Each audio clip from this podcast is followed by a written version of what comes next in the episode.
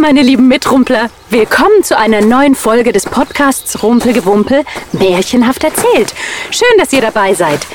Ich sag's lieber gleich. Also, falls ihr euch mal die genialen Bilder anschauen möchtet, die Dominik zu jeder unserer Geschichten malt, dann schaut auf unserer Website www.rumpelgewumpel.de vorbei.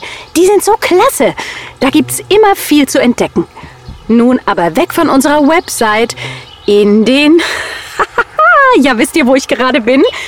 Ich mache mit unserem Studiohund Stego einen Spaziergang im Wald. Äh, wo ist er eigentlich? Stego? Ah, ah, da vorne. Er schnuppert an der Baumwurzel. Geht ihr auch so gerne durch den Wald? Oh, also ich fühle mich da immer frei und vor allem weg von all dem Alltagsgedöns, das uns manchmal ganz schön auf die Nerven gehen kann. Kennt ihr das? Wenn die Schule nervt oder eure Eltern oder vielleicht habt ihr mal Streit mit Freunden oder Geschwistern. Na, dann ist so eine Zeit im Wald total gut, um unsere trüben Gedanken mal wieder wegzupusten. Ah, und was man da alles hört. Und oh, oh, da vor mir auf dem Weg ist ein Eichhörnchen. hey, lustig, wie es mich anschaut. und weg ist es. Den Baum rauf. Hä? Wartet mal. Komisch. Hm? Mir war gerade, als hätte ich meinen alten Freund Aesop hinter dem Baum vorspickeln sehen. Aber ich muss mich wohl getäuscht haben. Wobei es super zu dem alten Schelm passen würde. Hm, was sehe ich noch? Rechts neben mir picknicken zwei Wanderer. Hallo, lasst euch schmecken. Dankeschön. Oh, die haben aber leckere Brötchen dabei. Oh, da würde ich jetzt auch nicht Nein sagen. Na, das glaube ich jetzt aber nicht. Diese freche Krähe hat doch tatsächlich gerade eines der Brötchen geschnappt. Oh, da wäre ich jetzt aber auch sauer. So, aber jetzt, ähm, oh, Stego, Stego, komm ab nach Hause. Komm, wir legen los mit der neuen Geschichte. Und ich habe jetzt Hunger. Der Fuchs und die Krähe. Eine Fabel des Aesop.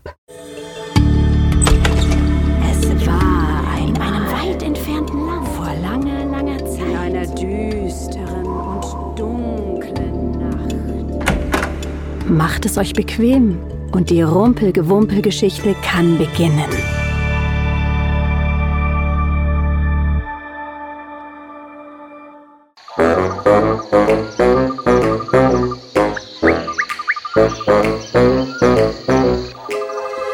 Ein Fuchs ging durch den Wald. Da sah er eine Krähe, die auf einem Ast saß und ein schönes Stück Käse im Schnabel hatte. Die Krähe dachte, Gra! Ein Fuchs ist doch ein armes, erbärmliches Geschöpf. Gra! Muss auf vier Beinen stehen. er würde sich sicher über ein Stück von diesem Käse freuen. Aber dieser angeblich schlaue Fuchs ist mir nicht gewachsen. Seht ihr einen Menschen mit einem leckeren, frisch zubereiteten Sandwich? Kann er doch nur davon träumen, ein Stück davon abzubekommen. ja, ja, ja, ja, ja. Ja, so ein köstliches Stück Käse, das perfekt zwischen zwei frischen, duftenden Brötchenhälften liegt. Mm, vielleicht noch ein Stück Gurke, Remoulade oder ein Salatblatt gar. Dann muss der arme Kerl hungrig zusehen, wie der Mensch das Sandwich an seine Lippen hebt, den Mund öffnet bereit für einen genussvollen Biss, während ich jam, wie ein Pfeil mit Lichtgeschwindigkeit durch die Luft gleite und das Sandwich mit dem Käse an mich reiße. Ach, was für ein schönes, gemeines Gefühl das ist, den armen Kerl in seine eigenen leeren Finger beißen zu sehen. ja, ja, ja, ja. Während ich mich hoch in die Spitze eines Baumes schwinge, um in aller Ruhe zu mampfen.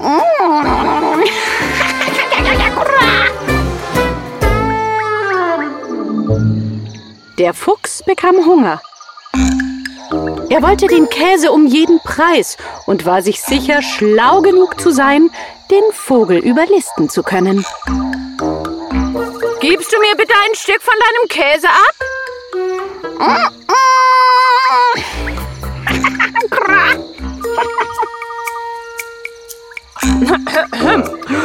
Was für ein edler und anmutiger Vogel das ist, den ich da auf dem Baum sehe, rief der Fuchs aus.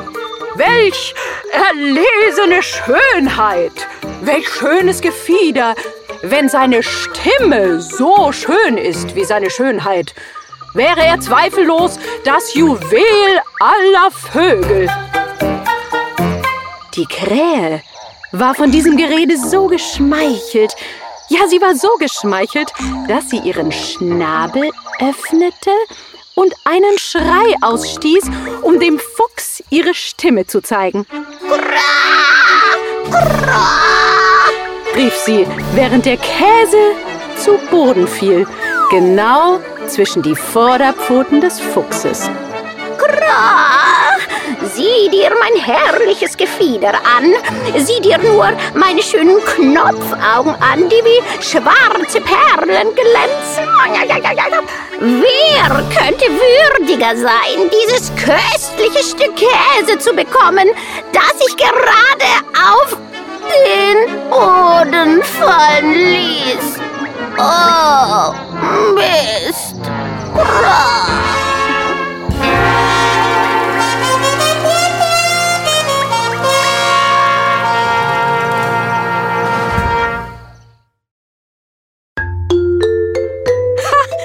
Clever. Aesop, das hast du dir ja gut ausgedacht, du alter Schlamm wieder. Na, ich muss doch sehr bitten. Oh, Entschuldigung. Na, mach doch nichts. So hat man mich seit äh, 598 Jahren nicht genannt. Da war nämlich die Aesop. Ich wollte gerade zur Moral überleiten. Ach ja, ach ja. Hm. Sag mal, weißt du überhaupt, was das ist? Ich? Na klar, also bitte. Also, ähm, das ist, ähm, das heißt also die, die Gesamtheit von ethisch-sittlichen Normen, Grundsätzen und Werten, die das zwischenmenschliche Verhalten einer Gesellschaft regulieren, die von ihr als verbindlich akzeptiert werden. Wolltest du das sagen? ja, natürlich, äh, genau das. Aber das versteht doch keiner. Ja, stimmt. Ich auch nicht. Hey, vielleicht weiß es ja der Fuchs. Fuchs?